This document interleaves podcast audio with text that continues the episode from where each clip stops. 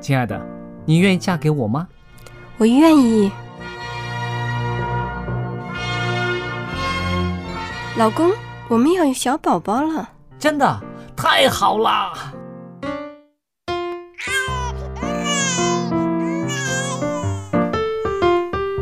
妈妈，妈妈，看我画的画，好看吗？真好看，宝贝画的太棒了，拿去给爸爸看看。爸爸妈妈，我去上大学了，你们多保重身体，我放假就回来。出门在外要注意安全。好好吃饭，天冷了，别忘了多穿衣服。好了好了，别多给唠叨。家里打电话哦。孩子啊，啥时候回来吃饭呐、你爸想你啦。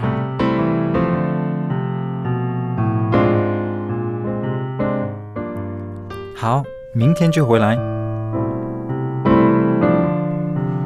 家人，给我生命的人，与我共同生活的人，与我分享喜悦的人，也是给我带来麻烦的人。每一天说说笑笑，有时也吵吵闹闹，因为我们是一家人。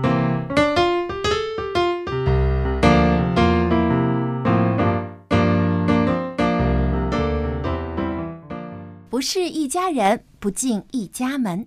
亲爱的听众朋友，欢迎您收听希望福音电台一家人节目，我是主持人小杨。当然，和我在一起的还有好妈妈佳丽姐和帅气的爸爸 Jerry。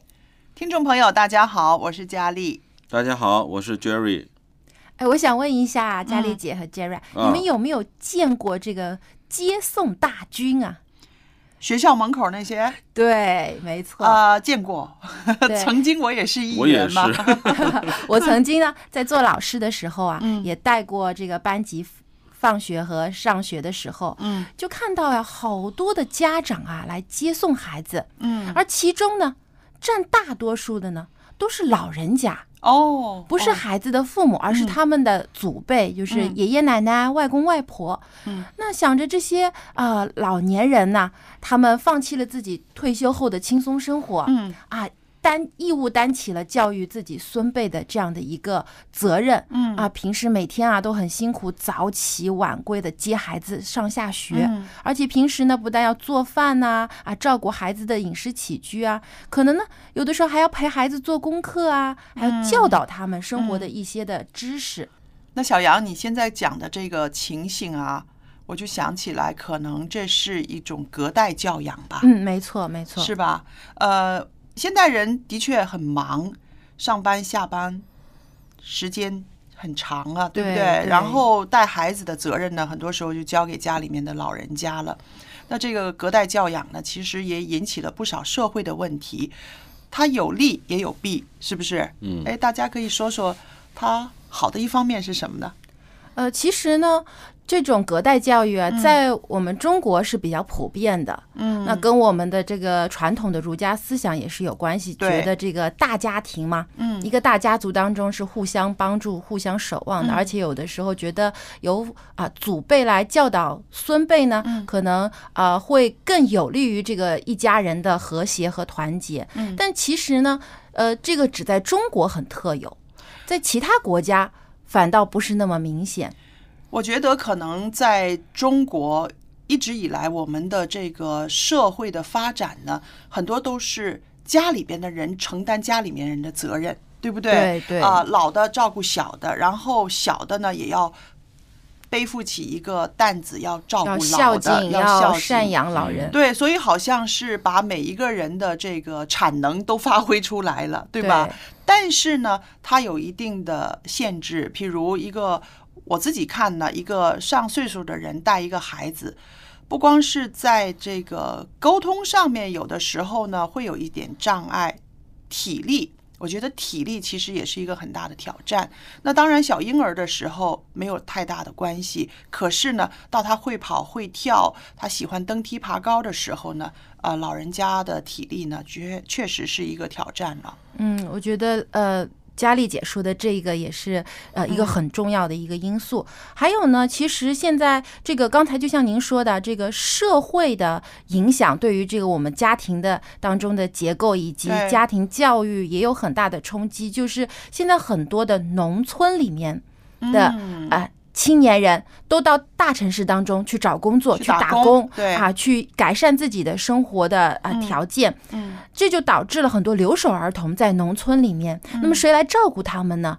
通常呢，就是由他们的爷爷奶奶、外公外婆来带他们。嗯，这样呢，也会导致了有一些这种所谓的空巢老人啊，或者是留守儿童啊，嗯所在这种很呃孤独的这样的一个状态下，他们的生活、孩子的成长，其实对他们的这种经历啊，都有一些负面的影响。这个老人，如如果我们请老人家照顾我们的孩子，其实我们有时候要看这个，真的是要看老人家他的能力怎么样，嗯，是不是啊？因为有的老人他会会带孩子，对对对对，不是说所有的老人都嗯没有能力带孩子的，我相信有的。我我觉得你你好像是奶奶带大的，我也是奶奶带大的，呃我我到现在我都我是没有感觉到我奶奶当时有惯我，就没怎么宠对你，，但是我嗯奶奶也不是很严的那种，嗯。嗯但是当然，奶奶不会教我做功课的，嗯嗯，对，嗯。奶奶就是煮东西给我吃啊，带我哦，照顾你的饮食起居。对对对，但然后到点叫你睡午觉，是不是？对是？我做错事，他会他会说我，嗯，他不会说就是唬唬着我，什么都不不骂这样。那 Jerry，我想你啊小时候的那个年代哈，老人家宠孙子孙女的还不算多，为什么呢？孙子孙女儿很多嘛，对。身边好几个嘛。对，对当时也是因为我兄弟姐叔叔妹也多。的孩子也在，对。对，可能那个时候跟现在又不一样，现在呢真的是小宝贝儿是不是？就是独生子，就一个，可对。能就带一个，嗯。就带一个，然后呢，就再加上现在呢，跟当年的那个物质的这个呃供给呢也不一样对了，生活条件改善了。嗯嗯，那其实我们刚才好像啊一直在谈论这个隔代教育有带来的一些负面影响。嗯那其实是不是说，呃，真的就让呃祖辈来照顾孙辈就一点好处都没有呢不？是哦，有好处对，嗯其实也是因为我们现在的这种生活的有些呃因素。造成可能在不得已的情况下，嗯。啊，有一些父母呢，真的是需要把孩子托付给自己的，是。呃父母。那呃，我就在呃网上和我朋友之间做了一些很比较简单的这个访问和调查，就看到呢，其实呃隔代教育也有它的好处。是，呃，一个最主要的因素呢，就是可能父母因为需要外出工作，嗯为了家庭的这个啊、生活的维持，他们不得不夫妻两个人都在外忙碌。那么孩子谁来照顾呢？那最好的方法就是交给自己的父母，因为嗯自己的父母是呃最有安全感的，也是他们也是对孩子嗯是全心全意爱护的。嗯所以是放心的。与其你去请一个保姆来，可能还会带来一些其他的问题，会担心孩子会不会啊呃受到虐待啊，或者这个保姆上不上心啊？嗯啊、交给自己的父母好像更加放心一些。那还有呢，呃，老人老人家退休了，嗯呃，有更多的时间和精力，他们也愿意去照顾自己的孙辈。是啊，跟小孩子在一起，每天呢有一些玩耍的时间，孩子天真、活泼、可爱的样子，也让嗯老人呢觉得生活当中更有意义，是，也使他们觉得呢生活变得更加快乐。嗯那还有呢，其实很多的呃，我们的祖父辈、爷爷奶奶、外公外婆，他们自己也做过父母嘛，对对不？对？所以在呃这个养育孩子的经验上面来讲，比起这些新手的爸爸妈妈，他们其实有更多的实践经验。嗯。那还有呢，呃，说起来这方面有益的地方呢，可以说到就是说啊、小孩子从小跟老人一起互动哈、其实他也是需要一种技巧的。对，没错对不对？他也需要理解到老人手脚可能没有那么快呀、这个或者是对老人家讲的话啊可能会呃比较啊、重复。我们不要说啰嗦哈，我们说重复。那其实呢，这一点呢，对小孩来说哈，他长大之后，他融入社会的时候哈，他这个可以维持一个圆融的人际关系。嗯，对，学会如何去体谅别人，对包容别人。对，因为他从小他就知道啊，不是每个人都像我爸妈一样的那样跑得快、走得快、说得快，所以这个呢，啊、也是一个好处。还有，呃，有些老人家呢，其实呢，他在带孩子的耐心上啊、手法上呢，可能比很多新手的爸妈可能更在行、更有技巧，这也有的，对不对？没错，嗯。没错，因为呢，可能，呃，很多父母啊，因为工作的压力，还有社会上面很多的这种竞争啊，导致呢他们在外工作的时候已经很紧张了，对，所以有的时候不免不了就把这种情绪带到家里，可能对孩子就有不耐烦，因为已经在外面工作一天很累很辛苦，孩子有时候还不停的问他们问题啊，心里就觉得很烦躁。但是如果是啊、呃爷爷奶奶，他们通常就会花很多的耐心在啊孙子或外孙的身上、啊。耐心的给他们讲解，呃，跟孩子一起玩儿。我觉得为什么呃很多孩子都非常喜欢自己的爷爷奶奶嗯外公外婆呢？其实很多的因素就在因为他们花很多的时间在孩子身上。是他们比较有耐心呐、而且还有、呃很多祖父母呢，因为这个小孙子、小孙女的刺激呢，令他们呢更愿意学一些新的东西。对对，那其实说起来呢，啊、这种互动是好的，唯一大家需要平衡的呢，就是说你不可以因为自己忙。自己没有技巧，自己没有体力，然后把整个教养孩子的责任呢摔给爸妈，那这个是要平衡的。对对，我觉得这个是其实非常重要的，嗯因为呃，父母如果说完全的把教育的责任都推给这个自己的父呃祖父辈，就是爷爷奶奶、外公外婆的话呢，其实孩子生命当中重要的一个角色就缺失了。嗯。因为父母其实是孩子的第一教师，嗯其他的人可以扮演别的角色，有帮助、有朋友的等等，给孩子在成长路上提供不同的帮助和扶持。但是最不可缺少的，其实就是父母的角色。嗯，Jerry，你可以说说嗯当时、呃你们做了爸爸妈妈之后哈，你们是怎么样决定的？就是说呃孩子呃自己带，我觉得在这方面你妻子也做了一些啊、调整啊，真的是全职的带孩子。当时你们的出发点是怎么样的？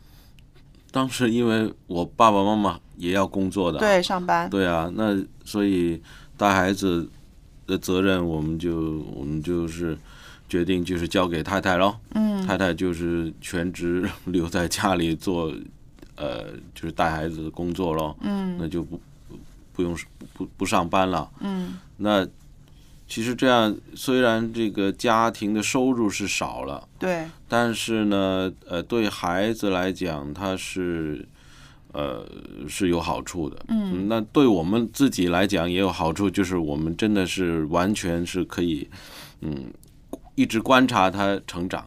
嗯那我就我们都觉得这样呢，自己在体验我们小的时候是怎么长大的。嗯，因为我们自己跟他陪着一一起成长呢，我们把我们小时候没有记忆的那些嗯 那些是呃情况啊，我们都可可以重新的学习一次，嗯这样也不错的啊。也不错，是不嗯错的。而且我觉得可能在呃照顾孩子、陪着孩子一起成长的过程当中，也更加能体会到我们的父母的那一辈的辛苦，是，也会嗯。更加尊敬和孝顺他们。嗯，对，那如果是在不得不把自己的孩子交托给这个爷爷奶奶照顾的情况下呢，我觉得其实很多父母最担心的就是这个祖父辈啊会不会过分的溺爱孩子了？因为真的很多这个爷爷奶奶啊，见到孩子就是什么都愿意，孩子想要什么他们都愿意给，所以有时候甚至孩子做错了事情，他们呢也。无条件的原谅，甚至呢觉得孩子没有错、啊，都是别人的错。所以小杨，你这个问题也带出来了，就是说，呃，把孩子交给上一辈教养的时候呢，反而会令到家里面呢会有一些矛盾，对这种教育的理念可能不一一样，了然后呢就有矛盾了。那这个也是真的是会带来不少问题的。那么怎么样解决呢？其实真的是每家的方法都不一样，遇到的困难不一一样样。但是我觉得，如果啊、做祖父母的呢，也应该多听听儿子、媳妇或者是女儿、女婿的一些个心里面的话，就是让他们这两代人先要沟通好，先要平衡好，嗯然后呢。那个孩子才会有福气。如果不是那孩子被他带着长大了，可是呢，将来呢，啊，我妈不理我奶奶，或者是呃，我爷可那个可可可可不喜欢我妈了，那那真的没有意义嘛？那样对，子，结果反倒是一个家庭出现了很多的矛盾。对那其实说，就像佳丽姐刚才说的，一个很重要的这个解决方法就是沟通，沟通，一家人要坐下来，对要大家把这个对孩子的这个他教育的自己的想法坦诚不空的说出来，因为我相信。家庭当中，每个人都是为孩子好，都希望孩子能够健康、平安、快乐的成长，嗯成为一个有有用、有才能的人。对那大家都从从着同一个目标出发，方法不同，可以互相的啊、调节，对，找一个最最适合这个孩子成长的方案。是的然后呢，一家人要大家要统一，嗯，真的思想要统一，不能你做一我做二，结果呢就打起来了。是在这个人的层面上来讲，我觉得要有沟通，有沟通才会有调节，有调节才能够做到平衡，对不对？那么在这个基督徒的层面来讲呢，我常常用这样的一个思维去勉励那些个做爸爸妈妈的人，我就是说，如果上帝祝福一个男人一个女人，他们成家成为一对夫妻，那这个是家，对不对？然后上帝还有一个祝福是什么？生养众多。对，生养众多，其实这责任呢，就是父母要背起来的，嗯是不是？所以我们说啊、呃一个家，你能够担起的责任，不是说只是两个人。我爱你，你爱我就够了。更重要的就是说，你要担负起教养下一代的责任，这也是一个生养众多的一个祝福吧。对，也是他所带来的一份责任感。对，那还有呢，我就突然想到啊，呃，有一些有一些父母啊，或者说有一些这个祖父辈，他们会把孩子的这个对自己的喜爱看得非常的重要，嗯甚至呢，有的时候啊，会嫉妒是。啊其他的家庭成员嗯。啊跟孩子的爱，嗯，甚有一些呢就会在这个孩子面前啊说其他家庭成员的不好，对，无论是这个爷爷奶奶还是爸爸妈妈，都不应该在孩子的面前去说其他家庭成员的是非。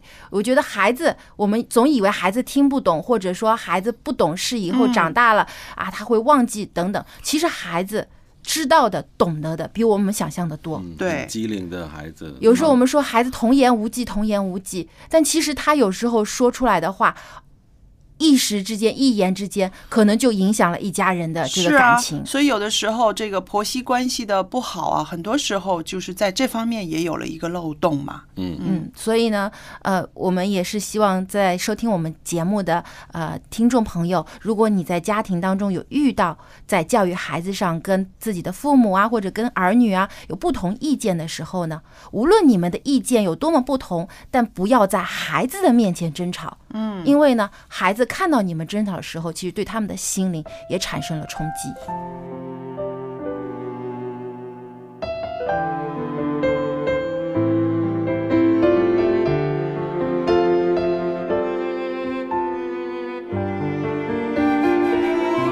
我愿感恩过一生，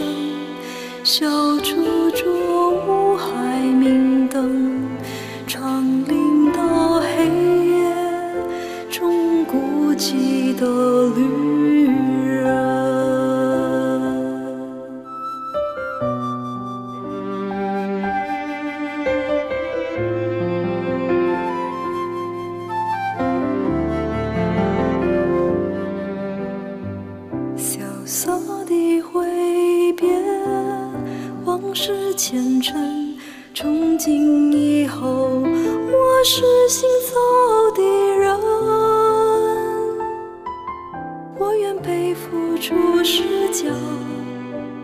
地浪迹天涯，我愿一路随水逐直到天涯。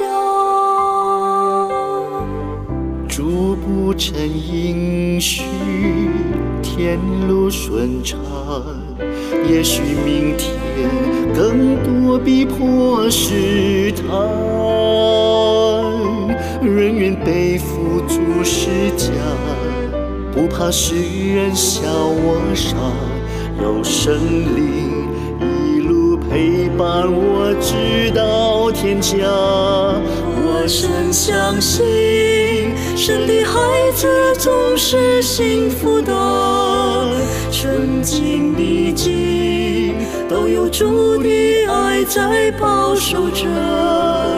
他的救恩何等奇妙，何等丰盛，再没什么可把我与主爱分。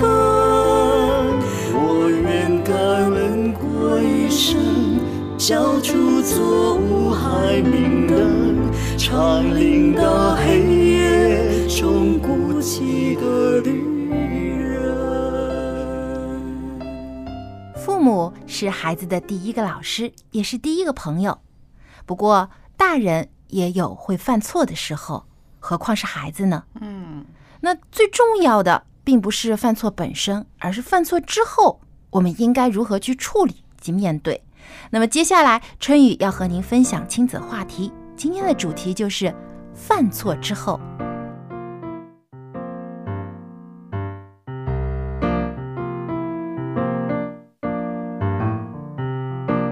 各位亲爱的听众朋友，非常的欢迎您能够光临到亲子专题的时间。主持人春雨在这里问候您。每到这样的时间，春雨都在这里恭候着您的光临。各位做父母的朋友们，当你的孩子犯错之后，你会怎样来处理呢？如果处理的不好，反而会对孩子的成长不利。但是，我们也不可以走极端，不要一味的避免让孩子犯错，因为犯错是他们最好的学习机会。这个机会可不是你强加给孩子们的，而是孩子自己创造的。在这期间，他往往会更加容易接受和牢记由此带来的经验还有教训。犯错所带来的经验和教训，可能往往要比你的言传身教更让他记忆深刻，更对他有所帮助。但是关键就是我们如何来对待犯错的孩子，这就要看做父母的怎么做怎么说了。我看到很多的父母亲，在孩子犯错之后，总是疾言厉色。或者是大声的训斥，甚至还有一些责罚。但是圣经中，上帝告诉我们一句话，对于面对犯错的孩子的父母，却是至关重要的。这句话记载在《圣经真言书》的十五章第四节。经文说：“温良的舌是生命树，乖谬的嘴使人心碎。”不知道做父母的朋友，面对犯错的孩子的时候，你是如何对待孩子的呢？你是使他的生命更加的茁壮，还是使他的心变得破碎呢？下面的这个亲子小故事，相信会给我们极大的触动，甚至是震撼，以及更多的启发。说到这个故事，就要提到一位科学家。他的名字叫做史蒂芬·格雷。他的故事真的很值得我们一看。今天春雨就要和您来分享。我觉得每一位父母都值得借鉴。我们来听他的故事。说到史蒂芬·格雷，他是一位在医学领域曾经有过十分重要的发现和突破的科学家。当记者采访他的时候，他的回答让人非常的意外。他说：“我如今取得的一切成就，和我幼年的时候我母亲对我身上发生事情的处理方法有很大的关系。还记得我很小的时候，有一次，我想在冰箱里拿一瓶牛奶，可是这瓶子太滑了，我没有抓牢，瓶子一下子掉到了地上，在我的脚下，简直就是一片牛奶的海洋。我的妈妈看见了，但是她并没有批评我、惩罚我，她只是说。哇，你制造的麻烦可真是棒极了！我还从来没见过这么大的一汪牛奶呢。哎，反正奶瓶已经摔碎了。那么，在我们把它打扫干净之前，你想不想在牛奶中玩上几分钟呢？我听母亲这样说，简直啊，高兴极了。就立刻在牛奶中玩耍了起来。当然，母亲是确保，并用了方法，使我不会被玻璃碎渣给伤到，才这样做。过了几分钟，母亲对我说：“你知道，今后无论什么时候，你都必须要把它打扫干净，并且要把每件东西都按原样放好。”那么你打算怎么收拾呢？我们可以用海绵、毛巾或者是拖把来打扫。你想用哪一种呢？当时我选择了海绵。我和妈妈一起把那满地的牛奶打扫干净了。这位科学家说到这里，连记者都很羡慕他有这样一位如此宽容、可爱。又有智慧的母亲。只听这位科学家接着说：“这还没完啊！等我们打扫完之后，我母亲说，刚才你所做的用你的两只小手拿起大牛奶瓶子的试验已经失败了。现在我们要到后院去，把瓶子装满水，看看你有没有办法把它拿起来。”而不让它掉下去。我很快的就发现，只要用双手抓住瓶子的顶部，靠近瓶嘴儿的地方，那里刚好有一个凸出来的，只要抓在那个凸出来的下方，瓶子就不会从我的手里滑掉了。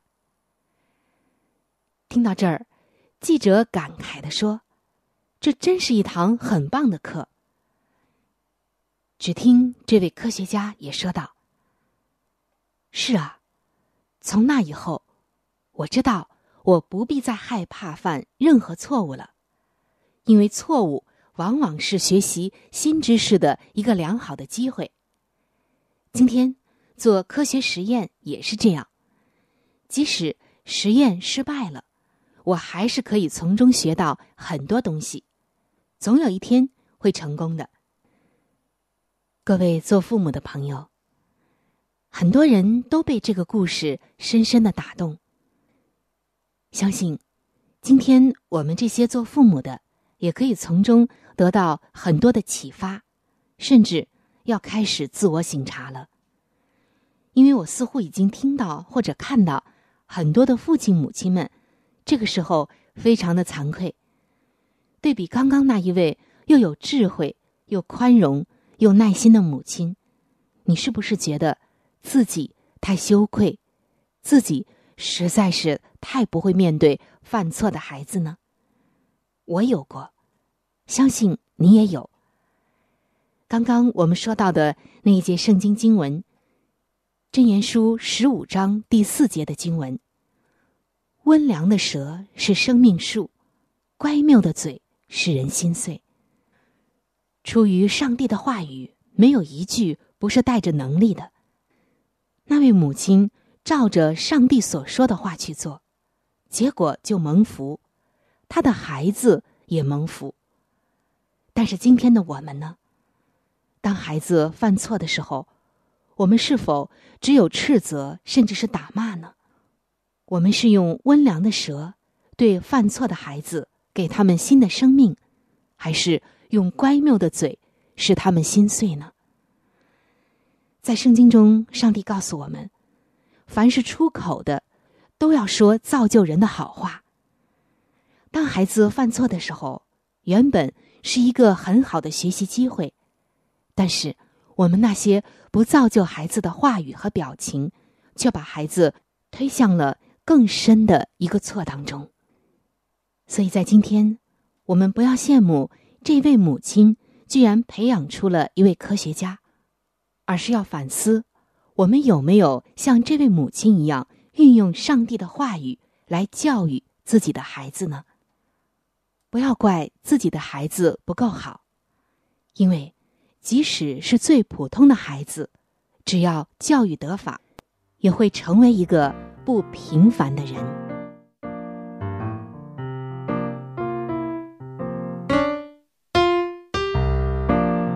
谢谢春雨的分享。那我想，春雨今天想要表达的就是，当孩子在他的生活当中，或者学习过程当中，或者是参加任何的活动当中也好，孩子总归是会有犯错的时候。大人都会做错事嘛，是。但有些人可能把这个错误看得很重啊，就放大了这个错误，只看这个结果本身。没有注重于这个孩子在经历这件事情当中他的过程，他学到了些什么，嗯，或者说对他以后的成长有没有什么好的影响？只注重于这个结果的话，往往呢就是把孩子的这个成长的路啊一下就切断了。嗯，其实我常常觉得，其实没有必要说什么教孩子，教孩子这句话呢本身呢，我就觉得其实是。有疑问的啊！你想，我三十五岁，我的孩子才几岁，我把我全部的经验全部告诉他，你要这样这样这样这样这样，我是教他了。可是，他能够达到你那种水平吗？而且，可能 我们自身的经验真的是最好的吗？对呀，最适应这个时代的吗？因为当我们老去的时候，孩子刚刚。他们是最年轻、最旺盛，他们的新时代未来刚刚才到达。对，可能对于我们来说，我们已经与这个呃这么先进的这个时代已经脱节了。但孩子们他们正在迎接这个好像升起的太阳一样。那我们的经验对于他们来说，也许太落伍了，已经不适用了。嗯，所以我喜欢用啊陪伴孩子一起成长，或者是啊你愿意帮助孩子，那我觉得这样好一点。不要说啊，我要教你什么，我要把你教育成一个什么样子？因为如果你有这样的期望的话呢，首先你就有一个框框来捆绑孩子了，嗯，对不对？我们说，当然孩子他是会犯错，而且他的弱项很多，比不上我们大人。但是正是因为他这样子的话呢，他会愿意来亲近你嘛，愿意你去帮他嘛。因为我不行吗？我这个鞋带不会绑，我应该怎么样？然后你。不是说我教你左手套在右手这个这个环上就可以了，而你是说，哪你你就说你我帮了你，但是呢，你要学会这个。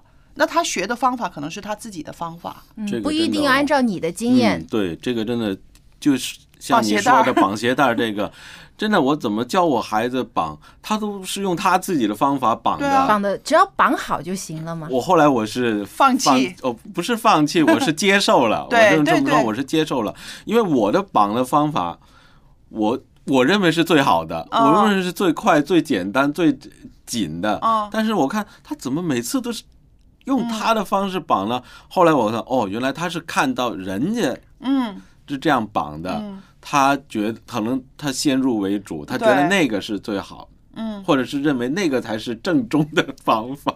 对呀，所以像这种事情上面，我们就不能够说啊，你非要孩子按照你的那个方式。有的时候真的可以让他自己去选择，有的东西啊，我真真的是是的，是的。所以我就觉得，还有刚刚春雨讲到，就是呃，孩子做错了事情或者是失败。我觉得不要用一个很负面的眼光去看他们身上发生的这些事情。像小杨说的，那那失败能有多失败呢？对不对？如果说只是没有达到父母的期望，嗯，这就算失败吗？嗯，我觉得有时候可能我们对失败的定义也要重新反省一下。很多父母总是觉得，哦，我的孩子没有达到我的要求，比如说我要他考试考九十分以上，嗯，他拿了八十五，他就是失败。但是其实我觉得。八十五可能是尽他尽到自己最大的努力做到的。嗯，也许这次考试真的很难。是，还有就是说到犯错啊，犯错错误之后，父母怎么样去去面对啊？有的时候你先要接受一样事情，可能孩子根本不知道那是错的。如果他知道是错的，你说他会不会刻意的去呢？有些人会刻意的，但是基本上很多都是我们说不懂事嘛，嗯，不懂事嘛。他有时候也不是他刻意要做，他是无意当中，或者是真的是个意外而造成的。对，有的时候我觉得呃，爸爸妈妈也应该把自己做错的事儿啊，或者是一些个呃很难为情的事情啊，告诉孩子。那你告诉他，你说纵使我啦，我到这个年纪了，我还会怎么怎么样啊？我还会打打破玻璃杯啊，我还会啊。烧水我忘了呃怎么样啊？那这些个你告诉孩子之后呢，那孩子呢他会接纳自己，同时呢他也会知道我不可能呢啊完全没有错，让他的这个情绪心情至少可以放松下来嘛。对，那当然说不是说我犯错没事没问题，下次接着犯。关键是你认识到了这个错误，或者说认识到了这次为什么啊没有达到。呃，他自己应该达到的这样的一个标准，或者说一个一个一个目标，嗯，那下次我再去向这个目标前进的时候，我应该怎么做？应该修正自己以前走的歪路，应该反省这样的错误，试图去弥补或者改正，找一个小孩子就可能。就不不不懂这样了，嗯所以这个就是大人的责任，对大人要引导大人要帮助他们从这个失败学习，能学习到什么，就不是说你失败可以学习什么，嗯，因为失败没人愿意失败的，对对，在这之前他都不会对预计没有人。要做事情之前就想着自己失败，失败来学习，嗯没有人是这样的。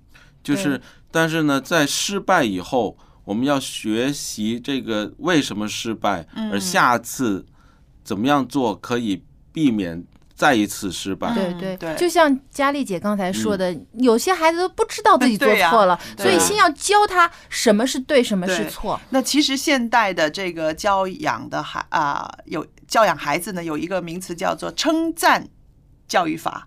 称赞的教养啊，意思就是说，你越称赞他呢，他就会越做得好。那从这一点上，我们就看到的，其实谁都不愿意面对那个不好的结果。我们说是失败也好，不成功也好，或者是犯了错也好，谁都不愿意，对不对？那所以呢，他们就说，这个孩子的心理里面呢，这个心理学里面呢，他们有一种啊。愿意被称赞的这个欲望，你越称赞他，他会做得越好。那么，当大人理解到这一点的时候呢，你就不会那么错怪孩子，怎么你做的这么差，怎么你又失败呀、本来每个人都想得称赞的嘛，他不会刻意的去做、做做做的差，做失败，做的不好嘛。如果你这样子理解的话，你就会知道啊，不至于那么苛刻的对待小孩了。对，而且呃，就像你说的，很多的孩子都喜欢被称赞，嗯但是同时也要教导他们，失败也是必然的，没有说谁一生当中次次都成功，永远不犯错，永远不失败。是失败是很正常，就像人会成功，嗯人也有时会失败，但是关键呢，失败了以后，你要学习。怎样去认识这个失败？怎样去啊、反省自己的错误，然后再寻找方法去改正它？那么下一次就可以避免这样的失败。嗯，做错事就好像生病一样嘛，可以好起来的嘛，对不对？关键你要看医生。是。看夜的百合花，望天上的飞鸟，不忠不守不担忧，天赋上且要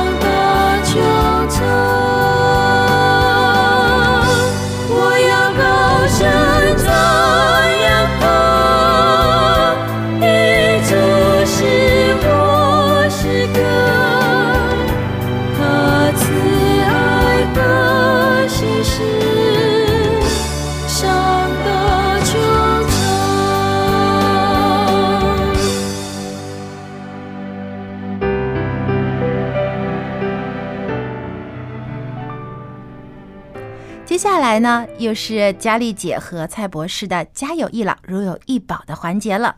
那么今天呢，蔡博士要跟我们聊一聊这个心理因素影响老人的心理变化和行为。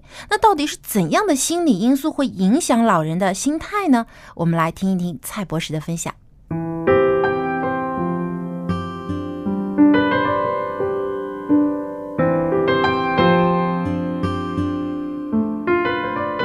蔡博士您好，欢迎您。大家好。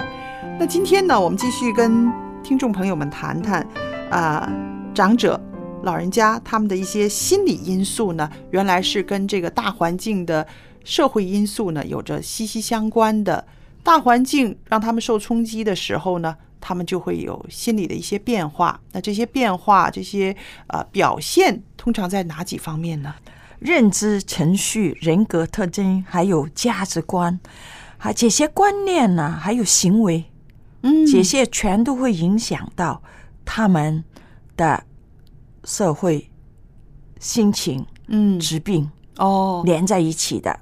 所以我们要关心一位长者的时候，除了问他哪疼、哪不舒服啊，有没有啊这个身体上面的变化，这些个表面的之外呢，我们更要理解他的心理因素。对，理解了他的心理因素呢，你再要想一想整个社会上的大环境是不是那个是原因，那个才是原因，对对不对？嗯所以说，呃，我们现在要学习关怀老年人呢，真的要学的东西很多哎。真的，老年人尽管我们理解到他一定会衰老的，嗯，这个就是不可以逆转的规律，嗯，但一般都希望自己健健康康、长长寿寿，对。也不希望别人为自己衰老，嗯。因此一旦生病，就意味着对健康产生了重大的威胁，嗯。也就出现了比较为复杂的心理的反应。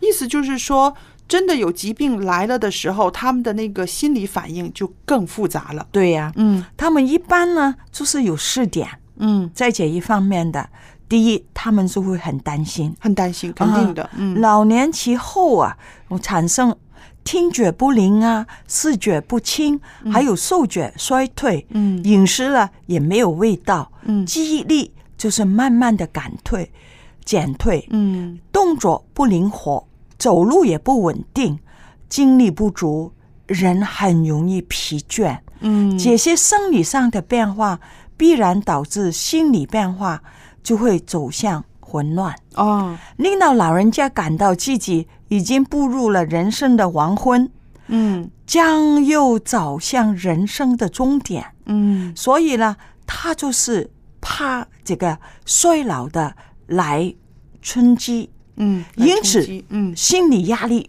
特别沉重，产生紧张啊、焦虑啊、恐惧啊，对未来也会丧失了这个信心。哦，这样说来，其实真的是心理因素影响健康，嗯，健康又再影响了更差一点的心理心理循环的，嗯，嗯循环的，循环的。嗯那么除了这个担心、忧心之外呢，嗯，他也会感觉到孤独不安。是，老年人离退休后的生活、嗯家庭的生活、嗯。精致的生活、政治的生活，还与工作时是两样完全不不同。对，退休在家，面对空的房子，嗯。还有寂寞的感觉，嗯。还有单调的啊饮食，嗯。子女外出缺少照顾，嗯。或者是如果是配偶已经是伤亡的时候，嗯也会失去了依靠，嗯。觉得自己是孤苦伶仃，更加凄凉哦。嗯。这一种新的生活环境的变化，必然使老人产生孤独、悲哀，还有忧伤。是的，哦。哦。因为我记得上一次的节目中呢，您嗯讲过，您就是说，呃，因为啊，很多这个老年人呢，本来他们在社会上、在公司里面、在办公室里面，他们是有一个主导的地位的，对呀对不对？嗯因为工作的能力，还有他们工作的经验，嗯让他们在啊、社会上很吃重，对对不对？很被重视。可是，一下子因为离休、退休的问题呢，一下子从主导变成一个副导了，对，从一个从属的地位了。那么，所以呢，种种的这个心理状态呢，真的是需要更多的调试，需要更多的有人开解才好一点吧。嗯嗯，所以这个开解不一定是家庭里面的，嗯所以社会里面也很重要。对，多一些接触这个社会，就可以帮助这个孤独不安的这个情绪。嗯那么第三呢，老年人的心理呢，就是多猜多疑。哎，这为什么呢？随着我们啊、老年人啊，我们的脑啊，还有器官呢、慢慢衰退，嗯，我们的功能也会下降。是，加上呢，外界的沟通减少了，嗯，令到我们老年人处处感到自己老而没有用，嗯，力不从心，久而久之，对任何人都不胜任。不信任了。哎呀，不仅终日觉得好内疚啊，嗯。还顾虑重重的，嗯怀疑他人，甚至对自己的价值观也产生了怀疑。嗯这个就是老退化的一种。哦，这个老退化就失智症症呢，那个是第一期、第二期了。哦，第一期了，失智症的时候了，你就是忘记了你的钥匙放在哪里，你钱包放在哪里，你眼镜放在哪里。但是现在呢，第二期的时候就怀疑了，哦，怀疑人家偷了他的钱，其实他把钱呢就放得很好，自己找不到，忘了嘛，对，放了对都忘了。嗯那么呢，你就发觉他了，就是说是你偷了。嗯，哈，你们两个人在讲话的时候，一定是讲我的坏话。是为什么你如果你不讲我的坏话，为什么不让我听到？嗯其实也是他们自己听不到。嗯哈，因为我们刚才也讲了，我们的听觉也慢慢退化了嘛。是，所以你听不到的时候，人家在讲的时候，其实他也没有悄悄话，嗯只是你自己听不到，嗯所以你就多猜多疑了。哦，这样多猜多疑的时候，真是也怀疑，到底我活在这个世界上。哦，这个才是致命伤了。啊对所以老年人的自杀，很多时候他是从怀疑外界，然后再怀疑自己，对，最后就走上绝路。对，嗯，这个就是很重要的，所以我们一定哈、要明白到，老人家为什么他们好像很问很多次哦，嗯。你告诉他啊，妈妈啊，那个饭已经煮好了，嗯。你就不要开火，是。就用微波炉把它叮一叮。嗯。你已经把那个微波炉里面怎么样，第一、第二、第三全部已经写好了。嗯啊，但是他还是你出门之前饭煮好了哦，嗯。你就很好的要内心的告诉他，因为他忘记，哦。你也要是是煮好了，嗯。是吗？嗯。呃，如果有些真的家家庭里面有这个失智症的人啊、嗯到第二期的时候，他吃完饭，他说我肚子又饿了，对对对，我见过这种老太太，你就嗯。告诉他，好好好，我现在就到厨房去煮给你吃。哦那么你一离开的时候，他又忘了。哦，再看到你的时候，他又讲其他东西了，嗯就不要给他讲你刚吃饱，没有，我没有吃。嗯他声音越来越高，嗯那么这就动了气了。哦 一动气的时候了，很难平复他们。嗯就一定要给他在一个平和的环境。嗯，所以你讲话不要提高几度的啊哦，声音，因为第一，我们声音平和的时候，他听得到。嗯你把声音提高了，反而听不到。嗯，所以你一定要平和的跟他说，给了一个大的环境，是一个安静、平安的嗯这个环境里面，他人也变得平和。嗯就好像我们呃小的时候我们讲了那个胎教的时候，嗯。是吗？嗯？怀孕的时候叫爸妈妈不要呃发大吵脾气发脾气、大吵大闹的东西，嗯又影响这个胎教，这个是真的。啊，好像我们啊喂那个婴儿的时候，母乳喂养的时候，嗯。如果呢妈妈烦躁的时候，孩子也不会喝奶的，因为呢嗯。奶出来是有毒的。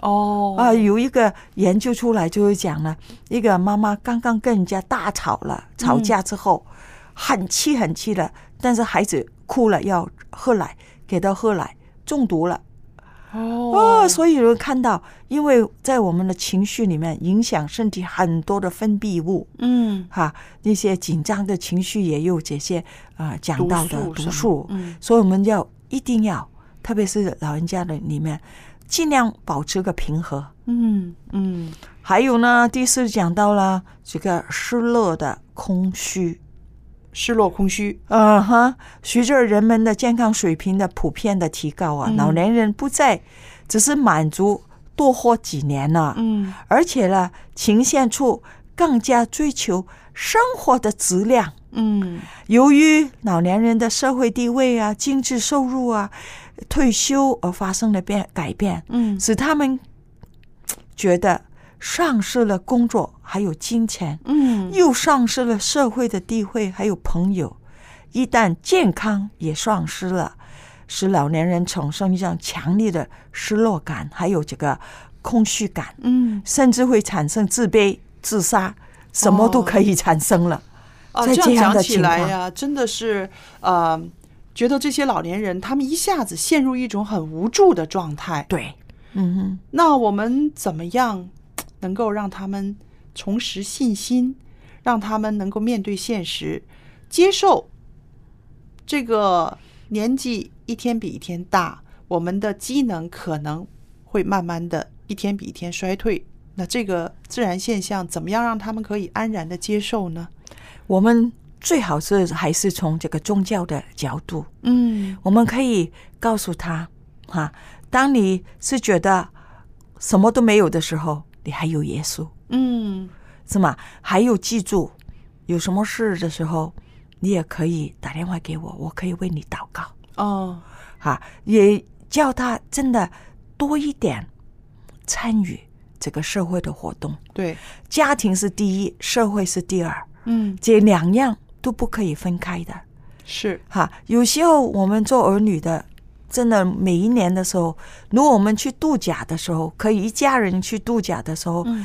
他年纪太老的时候，带不上他的时候，长假期没有度的时候，也特别一个周末，可能是特别是为他而献祭的。嗯。这个周末我们一家人来，就是陪爷爷或者奶奶，嗯。哈，我们陪你过，就是他的生活是怎么样啊，嗯。或者是那个周末的时候特别啊，星期六的时候啊，带他去做一样的东西，社区、或者上教会嗯。啊，那么星期天的时候跟他去喝早茶，嗯。或者是弄一些特别他喜欢吃的东西，嗯。可能一家人里里面可以一边坐在那里一边包饺子，嗯。我觉得这个是很亲子，也对老人家了是特别有一些回味啊，嗯，回味。哈，那这个很重要的。是的，其实您刚刚讲的这个方法真的很好。一个月有四个周末，对，分出一个周末来给家里面的老人，就让他每天都活在一个盼望和一个这个温馨的爱里面。对，这种付出真的是值得的。嗯。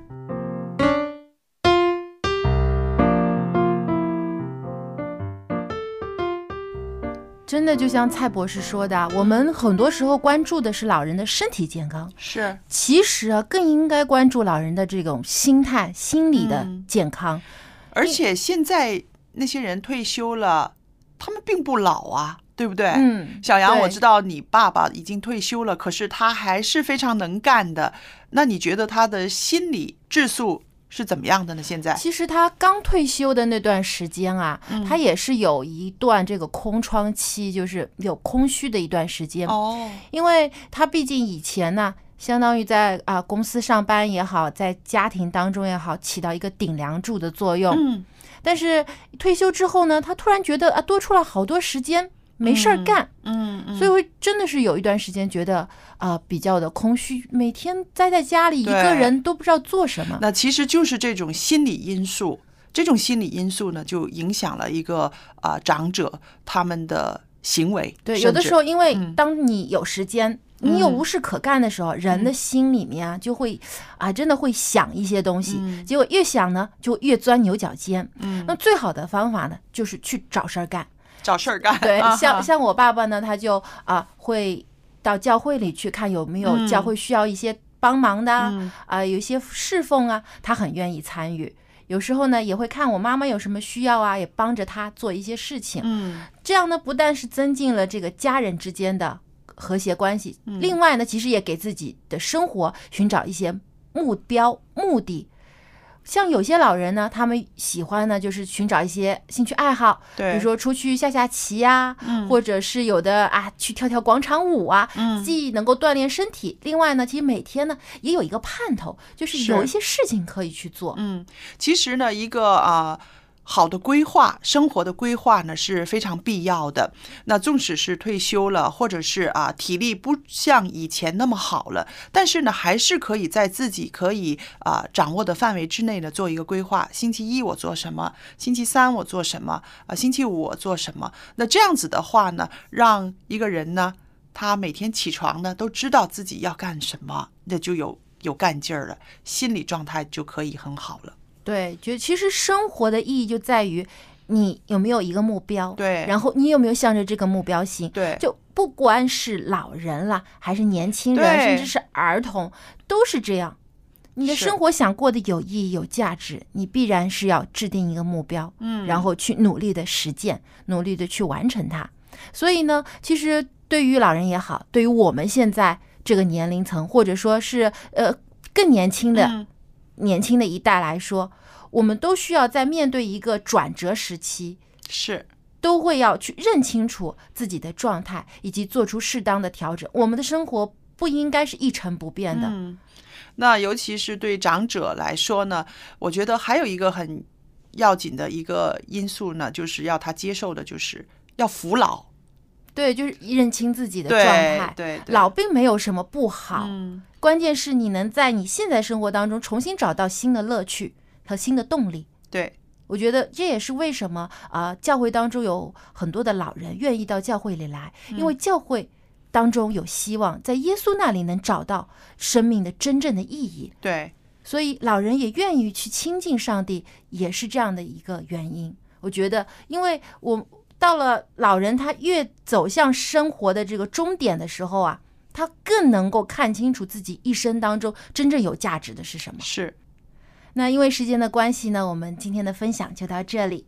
如果听众朋友你喜欢我们一家人节目，或是对我们的节目有任何的意见，或者说你有好的分享要告诉我们，请来信。我们的电邮地址是 l a m b at v o h c 点 c n。我们期待你的来信和分享。那么我们在下期节目当中有更加有意思的话题要和您分享，请继续收听。我们下期节目再见，下次再见喽，拜拜。